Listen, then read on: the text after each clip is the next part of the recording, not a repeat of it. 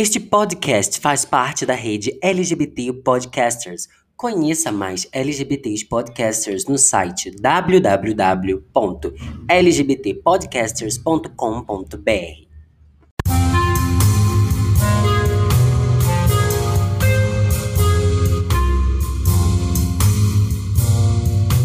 Sejam muito bem-vindos ao Cine Simples, o seu podcast de cinema e entretenimento audiovisual. No episódio de hoje recebemos uma especialista no assunto sobre as obscuridades e a relação da ditadura com o cinema nacional, Reinaldo Cadernuto, professor da Universidade Federal Fluminense.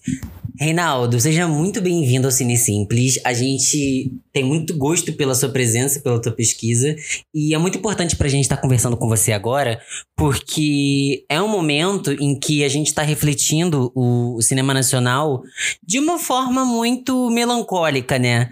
Como você tá como professor universitário, como um pesquisador do cinema? Quais são os seus humores sobre o audiovisual de hoje? O que, que você acha que foi herdado desse passado sombrio? Bom, primeiro que, é, do ponto de vista da produção cinematográfica, eu acredito que o cinema brasileiro hoje passa por um dos seus melhores momentos, né? É, eu diria não apenas quantitativamente, nós temos uma produção é, quantitativamente muito significativa, né, anualmente, mas é, também uma produção muito diversificada, né, do ponto de vista estético, em que a gente vê, né, de fato, o desenvolvimento de uma série de, de filmes de gênero, né, num viés mais comercial, ou mesmo num viés mais autoral, mas, é, sobretudo, uma explosão que já vem durando, durando anos, né, é, de um audiovisual mais inventivo, enfim.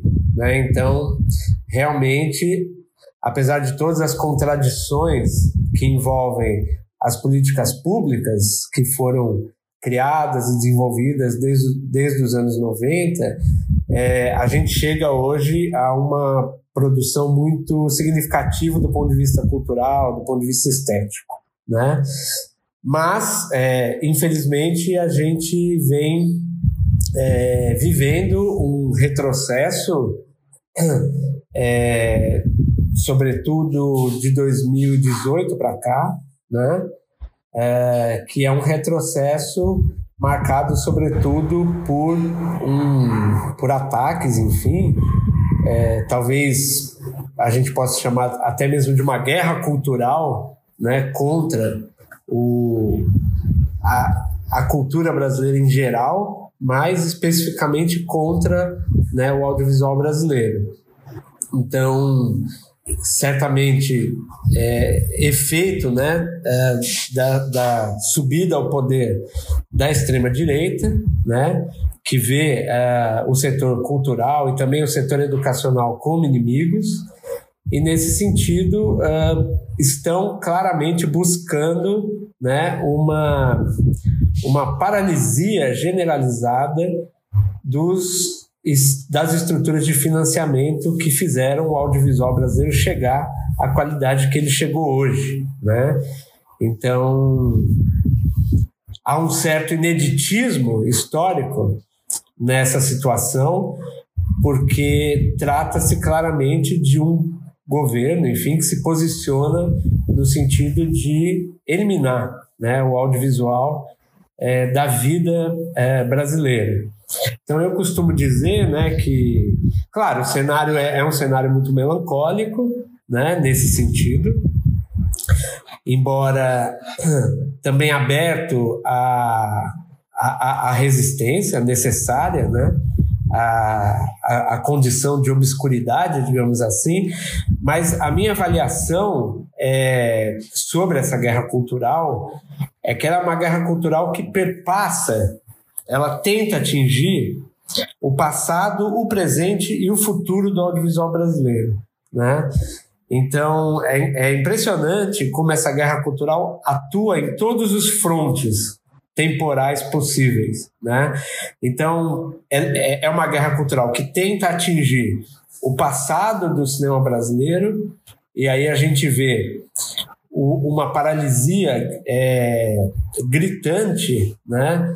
Que atinge hoje, por exemplo, uma instituição como a Cinemateca Brasileira, né?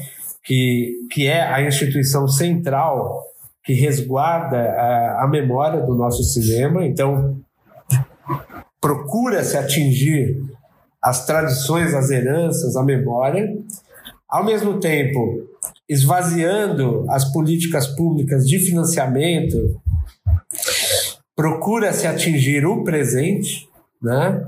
É, procura se é, invalidar aquilo que está prestes a ser lançado, que está prestes a, enfim, a, a tornar-se público, é, a partir é, de, de, de, um esvaziamento é, das políticas de financiamento e de eventuais censuras dirigidas a, a, a filmes contemporâneos, né? uma censura muito pulverizada, porque ela não é uma censura institucionalizada pelo Estado, mas ela é uma, é uma censura em que vários aparatos do Estado né, agem no sentido de, de impedir circulações de obras brasileiras. E ao paralisar os financiamentos, a gente, por consequência, paralisa o futuro né, do audiovisual brasileiro. Então a gente tem uma situação muito drástica no sentido de que é, atinge-se os três tempos históricos, né? O passado, o presente e o futuro. É, eu queria, na verdade, retomar um ponto que você traz, porque eu tive oportunidade de fazer duas matérias com você no mesmo ano, em que você trouxe, inclusive, é, uma perspectiva muito sagaz e rápida de perceber essas heranças de um passado de censura, de uma reconfiguração dessas censuras, uma reconfiguração desses simbologismos para com os interesses de um Estado de direita com o cinema que passam por exatamente todas as camadas que você perfeitamente elencou. Numa das disciplinas, a primeira em que eu fiz, é, só para organizar cronologicamente, você disse uma coisa que me marcou muito, que um ano para uma política pública são 10 anos para o setor. Ou seja, todas as decisões tomadas, elas refletem diretamente em uma longevidade diante dos profissionais, diante de uma indústria que tangencia o audiovisual, não só necessariamente os realizadores, como também os setores de alimentação, transporte, serviços que estão em volta do audiovisual e são importantes para o nosso país, e são nossa riqueza nacional, nossa riqueza histórica com o audiovisual, não apenas uma herança cultural, que já é grande e imensa, mas também uma riqueza econômica, né? Que muitas vezes é negligenciada. Num segundo momento, na segunda disciplina posterior a essa, onde você, numa disciplina optativa, você traz a sua pesquisa mais é, nitidamente, considerando o tempo histórico dessas censuras, né, dessas configurações, tanto pelo teatro, passando pelos reflexos de um cinema novo, refletindo, de certo modo, divagando em muitos momentos pela contemporaneidade, pelos interesses do governo Bolsonaro. E você trouxe essa perspectiva de que não há esperanças de que seja algo diferente do que se viveu, mas que é algo mascarado, obscurantista, que trata mais pela tangente e acerta o alvo, de certo modo, das políticas públicas, dos interesses coletivos de um país com o cinema. O que eu acho genial da, da tua sagacidade como professor, e eu queria aproveitar essa, essa consideração que eu fiz sobre as suas aulas para fazer uma pergunta relacionada diretamente à docência desses assuntos. Como você encara uma geração que veio de, dessa esperança narrativa de um cinema mais livre e como você vê que essa liberdade está marcada e vulnerável por esses interesses desse obscurantismo de censura, de perseguição a instituições, a memória e a produção audiovisual? Eu acho assim, é, transformou-se num costume, né? É, e esse costume tem a ver com a quentura dos acontecimentos, né? É, fazer uma espécie de paralelo do, do, período atual com o período da ditadura militar, né? que é um período que foi assim é, entre 1964 e 1985, mas que deixou efeitos né, perversos, digamos assim, no Brasil até hoje. E de fato é, há paralelos, né? Então a gente encontra hoje, por exemplo, no discurso que provém da extrema direita, né, uma nostalgia, digamos assim, dos tempos militares. Então, o, o, paralelo pode de fato ser construído entre esses dois períodos históricos.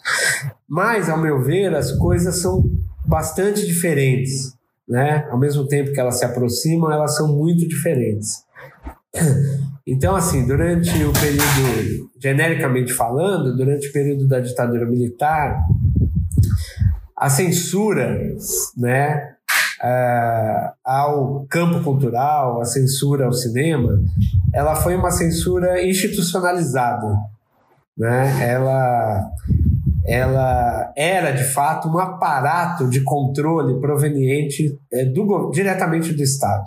Né? Então, é, claro que a, essa censura mudou muito né, entre 64 e 85, ela tem períodos piores e períodos menos problemáticos, menos intensos, mas ela era uma censura institucionalizada, então o cineasta fazia seu filme, né, e ele sabia que para exibir seu filme comercialmente ou, pra, ou para exibir seu filme em um festival, ele precisava passar pela censura e obter um certificado de autorização de exibição para o seu filme. E aí, muitas vezes, ao fazer esse processo, ele é, exigia-se dele cortes, ou o filme era totalmente proibido. Então, você tinha. Era, claro, muito perverso, mas você tinha, digamos assim, uma clareza do processo jurídico que o seu filme é, vivenciaria. Né? É, digamos que era uma perversidade institucionalizada. A censura hoje ao campo cultural, ela é uma, ela é uma censura, primeiro, pulverizada, né? Então, eventualmente o que a gente percebe é são agentes é, públicos ou até mesmo agentes privados, né? Que imbuídos de uma de um discurso obscurantista, né? decidem é, fazer ações é, mais pontuais, digamos assim, de censura. Né? Então, é, a rigor, veja só, a rigor, se a gente pegar a história do cinema brasileiro e fizer uma contagem dos anos que o cinema brasileiro existe, ele existe mais sob a vigência de censura do que o contrário, tá certo? Então, a censura sempre foi um problema. Antes da ditadura militar, durante e agora também torna-se um problema. Mas, creio eu, mais perverso do que isso é de fato essa é, pulverização, essa paralisia né, é, dos processos de financiamento público, que não deixam de ser também uma manifestação de censura, né, no sentido de que, é, sabendo que o cinema brasileiro depende de financiamento público, né, uma realidade que a gente percebe existente no mundo inteiro, as cinematografias precisam de financiamento público, uma vez que você elimina isso do, do jogo, você constrói uma censura mais drástica ainda no sentido de que essa censura elimina a própria existência dos filmes, né? Então, é, é um pouco para diferenciar essas, essas censuras do ponto de vista histórico. Durante a ditadura militar, por exemplo, essa nunca foi uma prática. Né? A ditadura militar just, procurou justamente criar mecanismos de financiamento é, vide, por exemplo, a Embrafilme, né?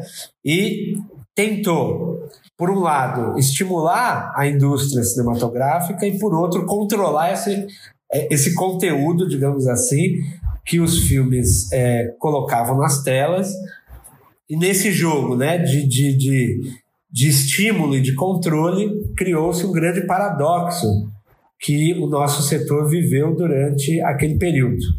Né? O obscurantismo contemporâneo ele consegue atuar numa chave que me parece até pior, né? estruturalmente, porque a sua tendência não é apenas o controle da censura, mas a própria eliminação do processo produtivo.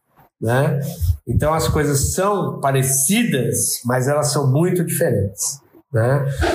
É, e de fato, é, é, a gente lida né, em 2020 né, com é, os efeitos é, perversos desse obscurantismo que emergiu né, na sociedade brasileira. Veja só, eu, é, eu não concordo com a leitura, por exemplo, de que isso seja algo novo no Brasil. Né? Na verdade, é, é essa, esse, essa veia autoritária né, é uma deformação que está posta no desenvolvimento da nação brasileira, né? É um veio autoritário que sempre fez foi parte constituinte do país, né? Basta a gente lembrar de todo o autoritarismo que rondou, por exemplo, que rodeou, por exemplo, a chamada é, Primeira República, né? Então, a gente olha, por exemplo, para um período que deveria ser extremamente otimista, que é o início do século XX. Você fala, bom, acabou a monarquia, acabou a escravidão, nasce a república, você fala, uau, é um tempo histórico de grande efervescência e não é nada disso, é um tempo contraditório, autoritário, violento, né? um tempo é, altamente preconceituoso. É, eu eu me, me apoio muito para falar sobre isso na biografia do Lima Barreto, por exemplo, do escritor Lima Barreto, um escritor negro que foi, enfim, marginalizado né, socialmente, é, digamos, encarcerado em, em hospício, né, é, justamente no momento histórico que, em princípio, seria um momento de otimismo democrático. Então, tal qual o cinema brasileiro viveu sempre com a censura, o Brasil sempre viveu com o autoritarismo. Né? Essa é a sua condição. A sua condição é autoritária. E o que a gente teve recentemente foram alguns anos em que esse autoritarismo não saiu de cena, mas ele deixou de ser protagonista da vida social. Eu acho que essa é a questão. Né? Então, a, a chamada nova democracia, né? aquela que emerge do, dos debates dos anos 80, da nova constituinte do fim dos anos 80, é uma democracia que colocou a perspectiva autoritária em segundo plano de escanteio, nas sombras, tá certo? Não, também não, não que ela não estivesse lá, entendeu? A violência contra a população pobre se intensificou, né? É, o preconceito contra negros, contra mulheres, nunca deixou de existir. Então, o autoritarismo nunca se apagou. Eu acho que durante alguns anos parecia que a gente ia superá-lo, mas ele estava ali, que nem um rato, né, na sua toca, digamos assim. E o que aconteceu foi que, é, diante de um governo de inicialmente de esquerda e que foi se encaminhando para o centro, que é o governo do PT, né? Esse autoritarismo ele é, não aguentou mais ficar na toca, escondido. Né? Ao ver um pouco dos seus benefícios sendo partilhados de uma maneira mais democrática, digamos assim, esse autoritarismo voltou à sua verve verborrágica, a gritar, a, a se manifestar como protagonista da nossa vida social. Né? Então, é muito curioso essa visão que eu acho um pouco fabulosa, fantástica demais, de que a gente era feliz e não sabia. Eu não concordo com essa visão. Né? Na verdade, eu acho que a gente criou, talvez de uma maneira rápida demais, a ilusão de que isso tinha acabado e isso não acabou. Né?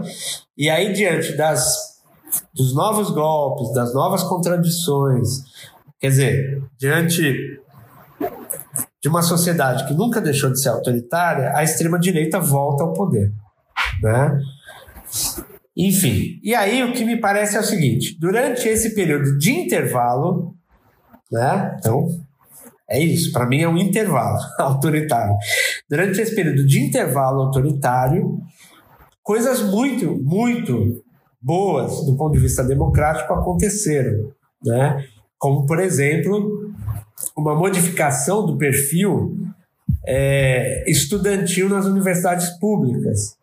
Isso foi uma das grandes, é, um dos grandes projetos que emergiu nesse intervalo, né? Ou seja, a gente sabe que a configuração estudantil universitária é uma configuração de elite, é uma configuração branca, é uma configuração de classe social alta então isso precisava ser corrigido historicamente, né?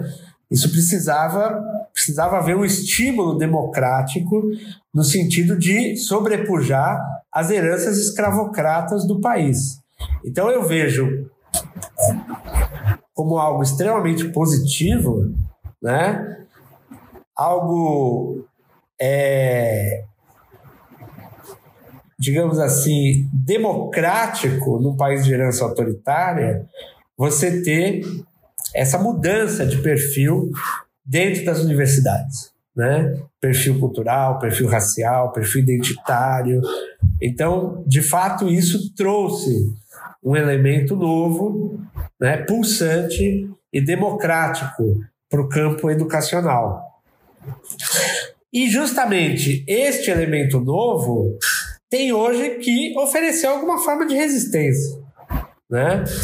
Quer dizer, é, é justamente esse elemento novo que hoje é perseguido em 2020. Né? Então, é, o que eu vejo, na minha opinião, é que, primeiro, nesse país nunca ninguém foi livre. Nunca ninguém foi livre para pensar. Nunca ninguém foi totalmente livre para criar. Eu acho que nesse país criou-se um momento único e singular de avanço democrático. E esse momento está sob um risco muito muito grande, né? E, e ao meu ver é contra esse risco que esse elemento novo deve agir deve se posicionar, né? É claro que a pandemia tornou tudo pior, tá certo? Porque a pandemia fez o quê? A pandemia enclausurou justamente esse foco de resistência que poderia ser criado no ano de 2020. Quer dizer, é um foco de resistência que parecia crescer em 2019, né? Que parecia entrar em 2020 disposto a algum tipo de luta, de combate, e a pandemia enclausurou justamente essa dimensão da resistência. E as ruas acabaram se esvaziando dos processos de resistência, migrando um monte de gente para as redes sociais que às vezes não surtem o efeito necessário como pressão social, né? É, então, a pandemia acabou, digamos assim, piorando esse quadro, né? Não é à toa, me parece, que provém daí um dos fatos de que o nosso atual governo não quer uma vacina. Você entende? Quer dizer, é, apesar das pessoas se chocarem muito, ficam em choque porque o, o governo se coloca contra, né? Ah, para que uma vacina tão rápida?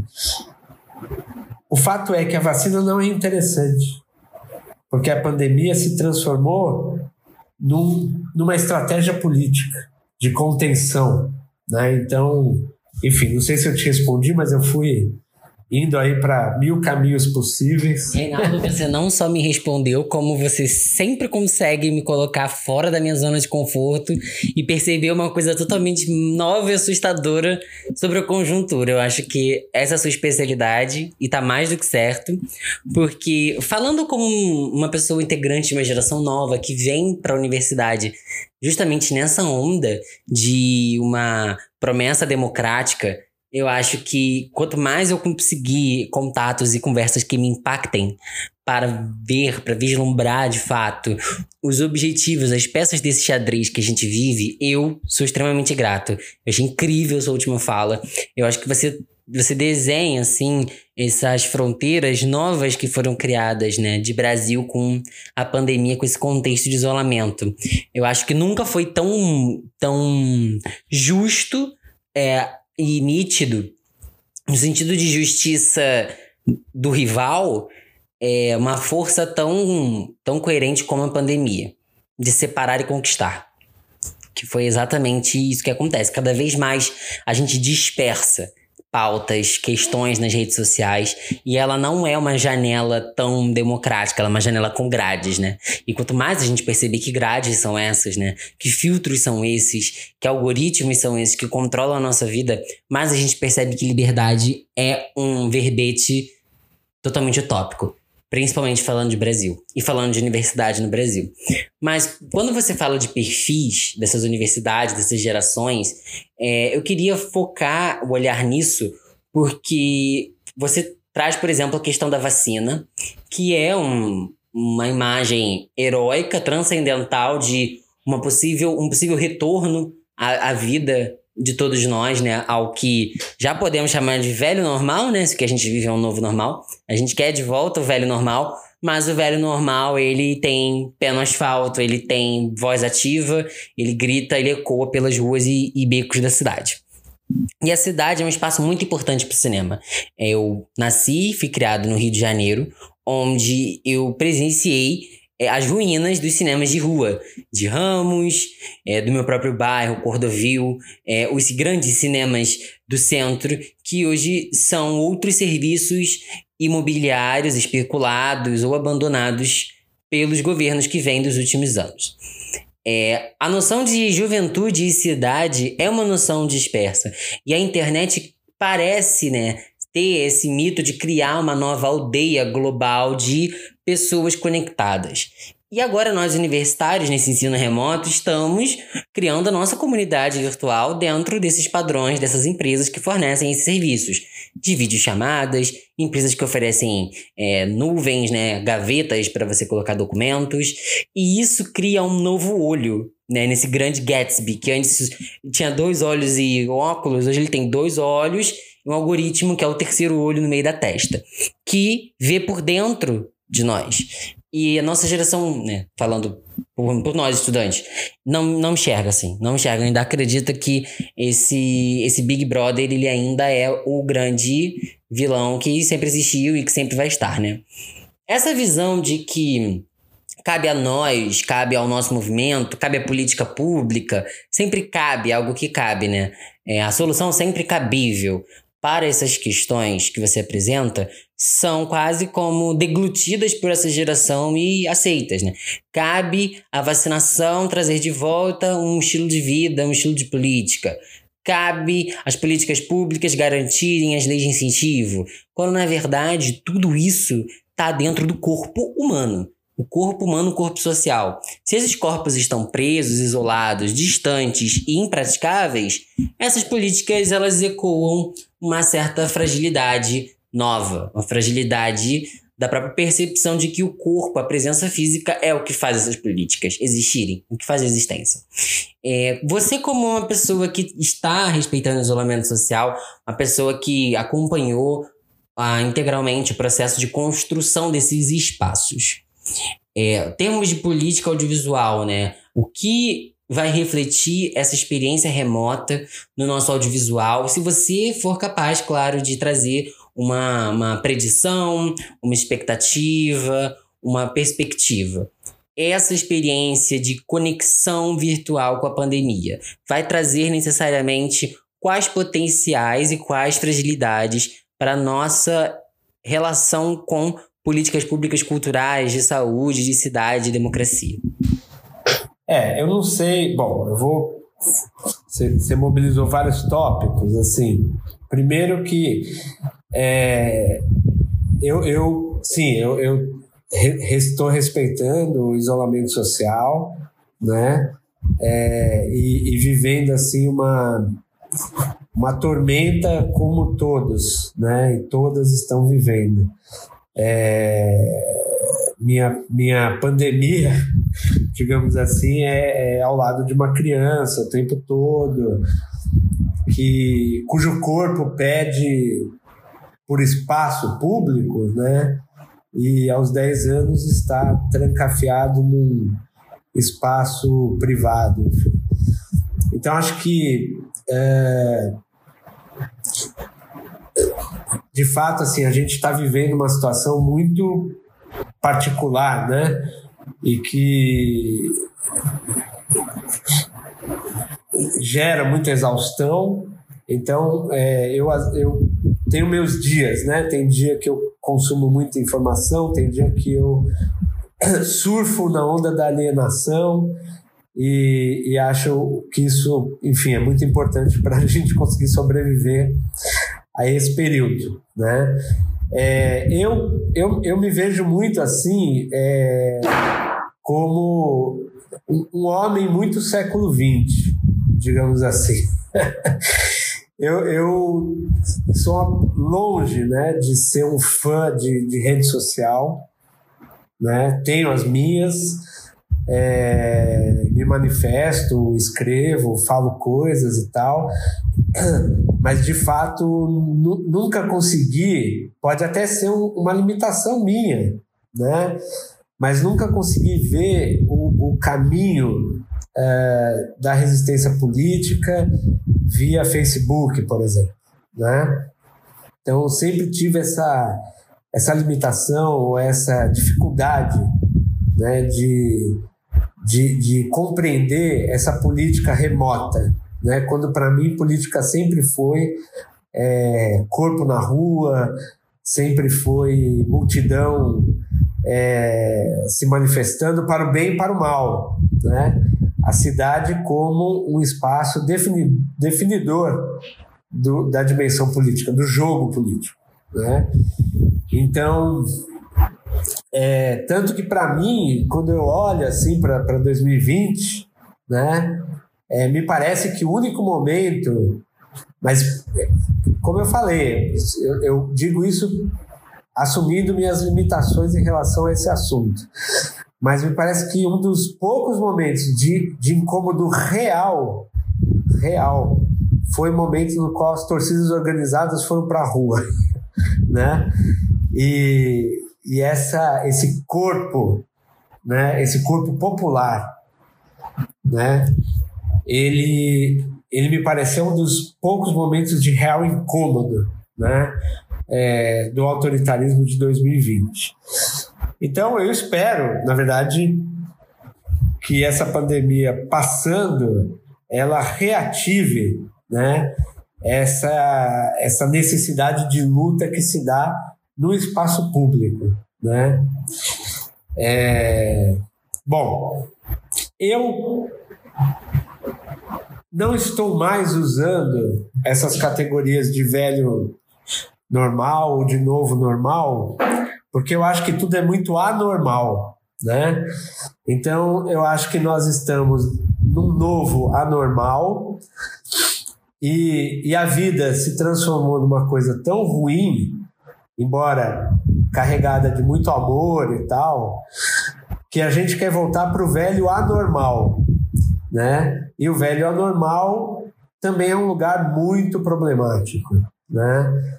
É, então eu estou evitando esse usar esse termo normal, porque para mim uma sociedade que massacra indígenas, que massacra a população periférica, que é, assassina gays, é, mulheres, negros, não é, não tem nada de normal, né? Então a gente está querendo o, o, retrocesso é tão grande que a gente está querendo voltar para o velho anormal para ver se lá no velho anormal a gente consegue fazer alguma coisa. Então, eu tô, eu tô muito assim no, destacando a anormalidade da situação, né? Mas enfim, so, especificamente sobre o cinema, é, o, o é, eu compartilho muito, né, é, de afirmações que já foram feitas por outras pessoas, né?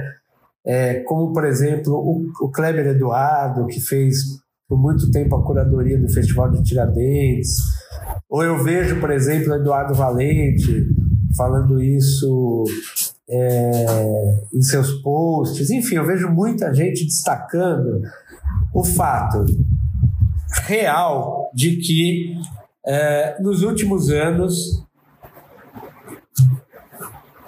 se desenvolveu um fenômeno no audiovisual brasileiro que é o fenômeno de um cinema autoral, né, de um viés bastante experimental, que não que tentou se desprender da dependência relacionada ao financiamento público, tá certo?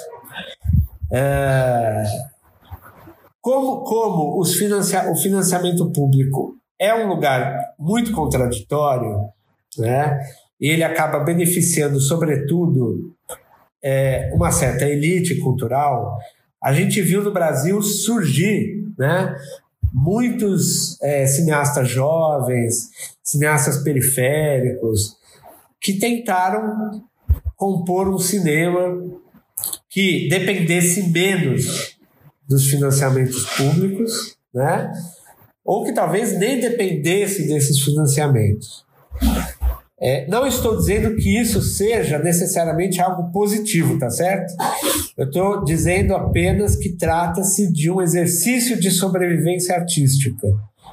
Uma vez que é difícil conseguir dinheiro, tutu, grana, uma vez que é difícil você fazer parte de certa elite que tem direito aos financiamentos públicos, você reage fazendo o filme do modo como é possível.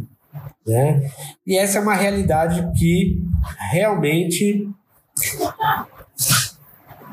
aconteceu e acontece no cinema brasileiro. Então, não me parece que a produção cinematográfica vai acabar, entendeu?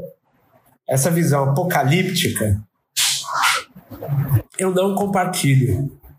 Eu acho que é, acho sim que haverá um forte retrocesso da indústria cinematográfica brasileira, um retrocesso enorme no mercado, mas não um retrocesso a ponto de eliminar o audiovisual da vida brasileira. Nesse sentido, o governo não vai vencer nesse sentido. Né? Então, a, graças às tecnologias digitais, a, a, esse fenômeno né, de uma produção independente, que é feita na medida do possível, muito dificilmente a gente chegará ao ponto que vimos acontecer no início dos anos 90, que foi um ponto de quase paralisia da produção. Eu não acredito que isso vai acontecer. Né?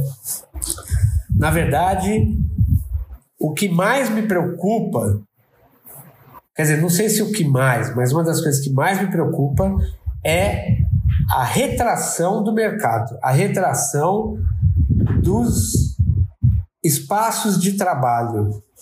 Né? Eu fico pensando como que os técnicos vão sobreviver, como que, que as pessoas é, vão conseguir é, de grana não necessariamente para fazer seus filmes, mas para sobreviver, né? Porque me parece que se criou um modelo que é o seguinte: ao mesmo tempo que muita gente faz o seu filme como é possível, essas mesmas pessoas sobrevivem atuando em outros filmes e ganhando dinheiro para fazer esses filmes. Então, como ficará essa pulverização do mercado, tá? Então, é algo que de fato é, me, me preocupa muito né? Mas eu não creio na, na paralisia né, total devido a isso que eu estava comentando agora.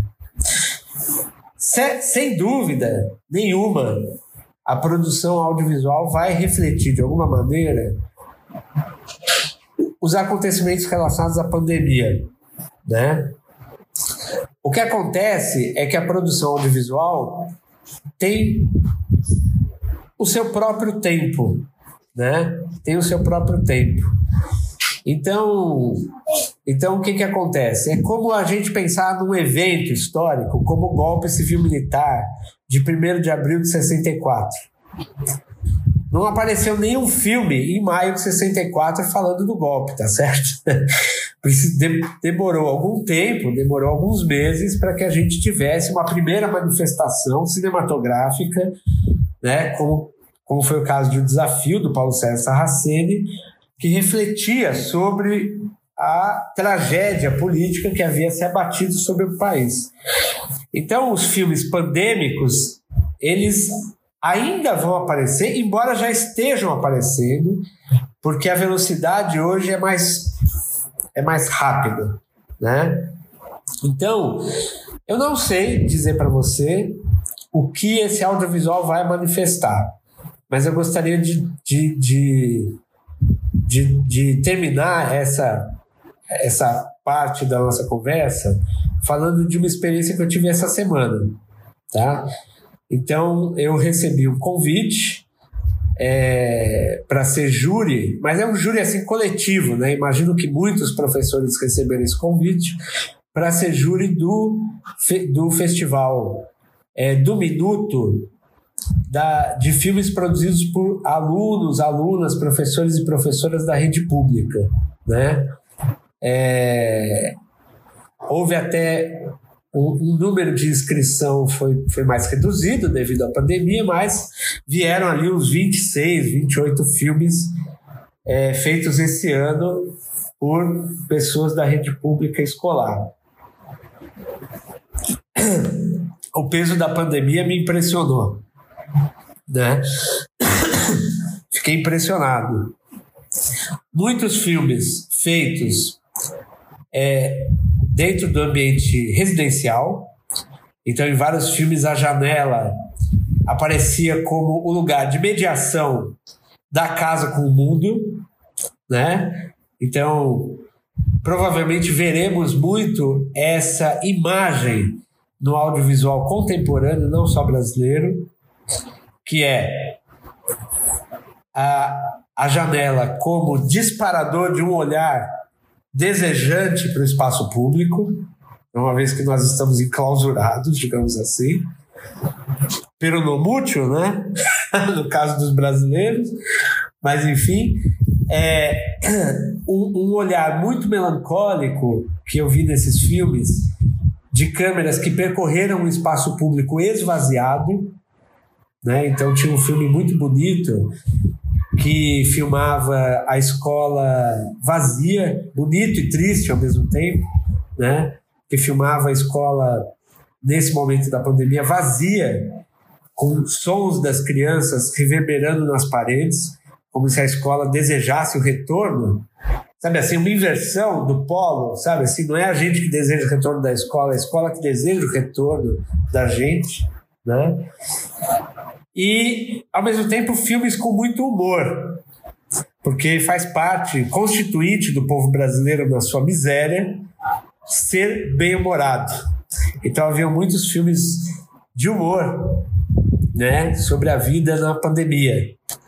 Um, um em especial era muito engraçado, chamava Exercícios na Pandemia, alguma coisa assim, e tinha uma senhora fazendo exercícios num jardim acompanhada de uma tartaruga, né?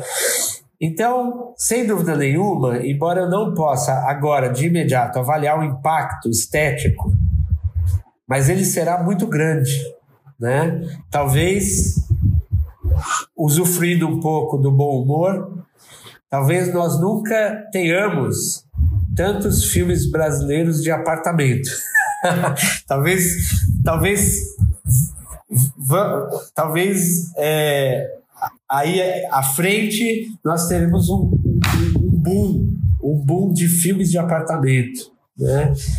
É, então esse impacto é grande, esse impacto é grande.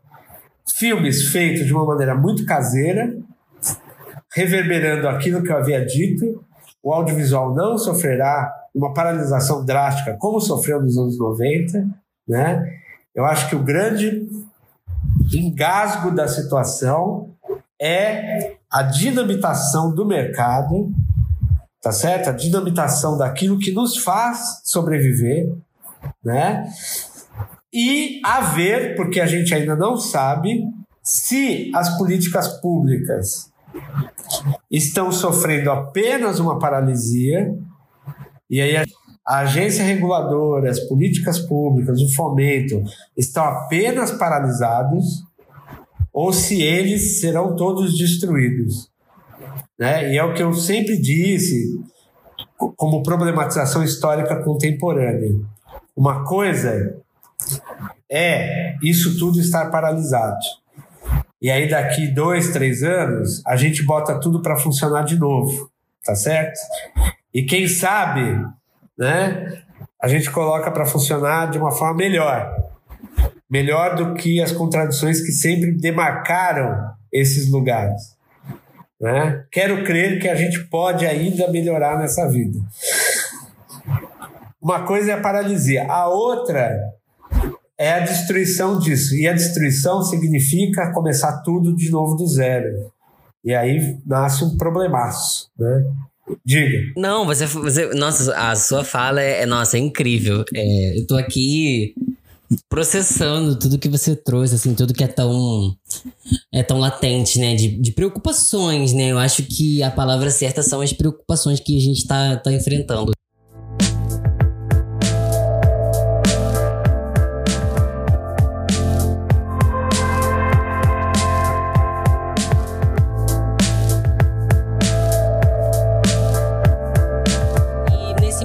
agora, pra gente finalizar, é, eu quero deixar aberto para você tecer comentários mais livres, trazer, por exemplo, talvez mais profissionais que você acompanhou de perto, essas melancolias pela internet, é, agência de cinema. Traz pra gente um pouquinho mais é, das tuas considerações mesmo, pra gente já encaminhar a nossa conversa para uma conclusão, tudo bem? Tudo. É, é, preciso pensar se eu tenho outras considerações. Porque eu fiz tantas considerações que eu não sei se eu já fiz todas, talvez. É... Assim, é... eu vou, vou, vou falar uma última coisa, talvez, é... que, que me passa muito pela cabeça. Assim. E, e eu vou dizer isso sem falso otimismo, tá? Porque esse, enfim, a vida já, já, já fez com que eu perdesse os falsos otimismos que eu tinha, né? Mas vou dizer isso do ponto de vista de um olhar histórico, né? É... Apesar de tudo, de tudo que nos ronda atualmente, eu não acho que a gente esteja no pior momento histórico da civilização brasileira, tá? Então, eu sei que aparentemente parece isso, porque biologicamente todos os que estão vivos não passaram por outra pandemia, a não ser que sejam aquelas mulheres de 120 anos e tal, que devem ter passado por outra. Mas, de fato, o momento cria essa, essa impressão de que nunca foi ruim como hoje. E eu não acho que, mas eu não acho que essa seja o pior, esse seja o pior momento da civilização brasileira, né? É, eu acho que a gente cria uma ilusão, uma a gente cria uma ilusão narrativa, né, de que as coisas sempre avançam, né? A gente cria uma espécie de ilusão determinista, né? É, como se 2020 tivesse que ser melhor que 2019, que tivesse que ser melhor que 2018, que tivesse que ser melhor do que 2000, que tivesse que ser melhor do que 1980. A gente cria assim uma. Talvez nós estejamos pautados muito pelo peso do cinema clássico, na nossa cabeça, né? E aí a gente cria essa ilusão de que o tempo sempre avança em direção a algo melhor. E acho que essa ilusão foi pulverizada, né? É, para quem vive o ano de 2020. A, a, a, dimensão histórica é muito mais complexa, contraditória e movediça do que a gente gostaria que ela fosse. Né? Mas quando eu olho para a história do país, eu continuo achando que este não é o pior momento. Né? Então eu acho que, na minha humilde opinião, a gente tem sim avanços democráticos muito significativos, né? E esses avanços colocaram uma população que sempre esteve à margem mais ao centro da sociedade. Né? Eu olho para o século XIX e XX, eu não vejo isso. Né? Então eu vejo que na contemporaneidade, apesar de toda a confusão, as populações marginalizadas historicamente têm voz. Isso é muito importante, como, como avanço democrático. Mas, ao mesmo tempo, a gente tem um choque de forças, porque a dimensão autoritária não aceita isso. Então, a gente está vivendo um grande conflito de classe, um grande conflito de projetos de mundo que se dá em 2020. Então, ao meu ver, apesar de tudo, a gente tem que lembrar constantemente, diariamente, que esses avanços são reais, que esses avanços de alguma maneira se consolidaram e que a gente precisa fazer com que esses avanços continuem existindo, resistindo, né? Então, um pouco nos meus nos momentos em que eu me vejo menos desorientado pela pandemia, eu sempre lembro disso. Esse Brasil de hoje não é o Brasil da década de 70, né, em que a população não tinha voz nenhuma, né?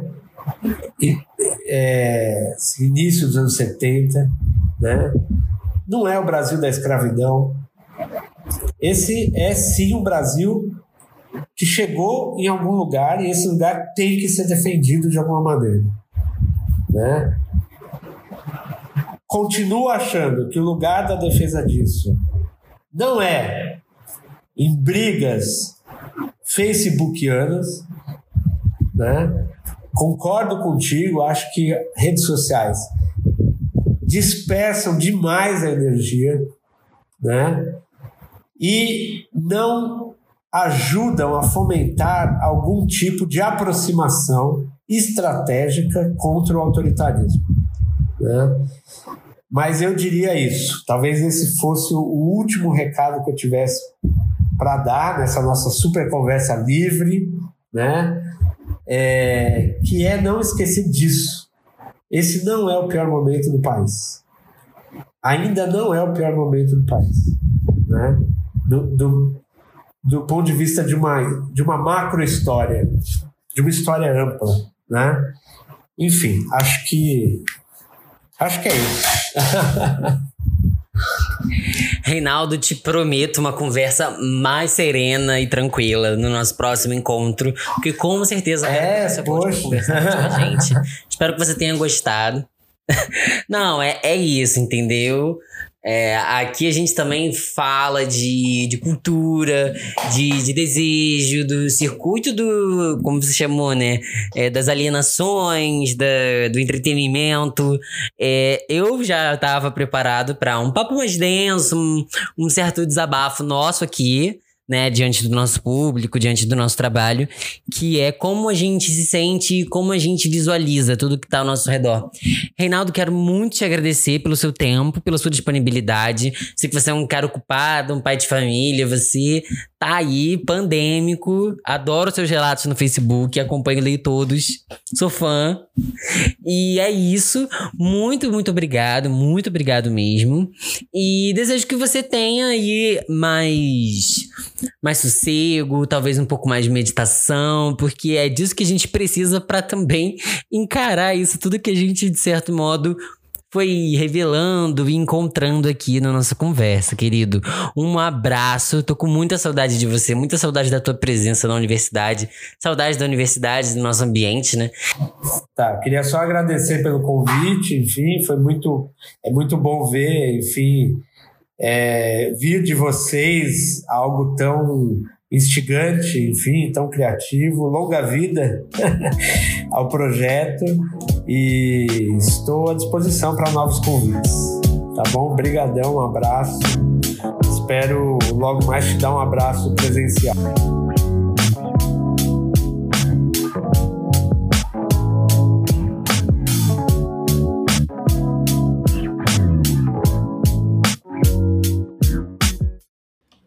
Esse foi mais um episódio do Cine Simples. Você pode nos seguir nas nossas redes sociais, como o YouTube e o Instagram, arroba Cine simples. Estamos também no Twitter, Cine Simples, e agora no nosso blog oficial que você encontra no link da descrição deste episódio. Eu sou Iago Romero, muito obrigado e até o próximo.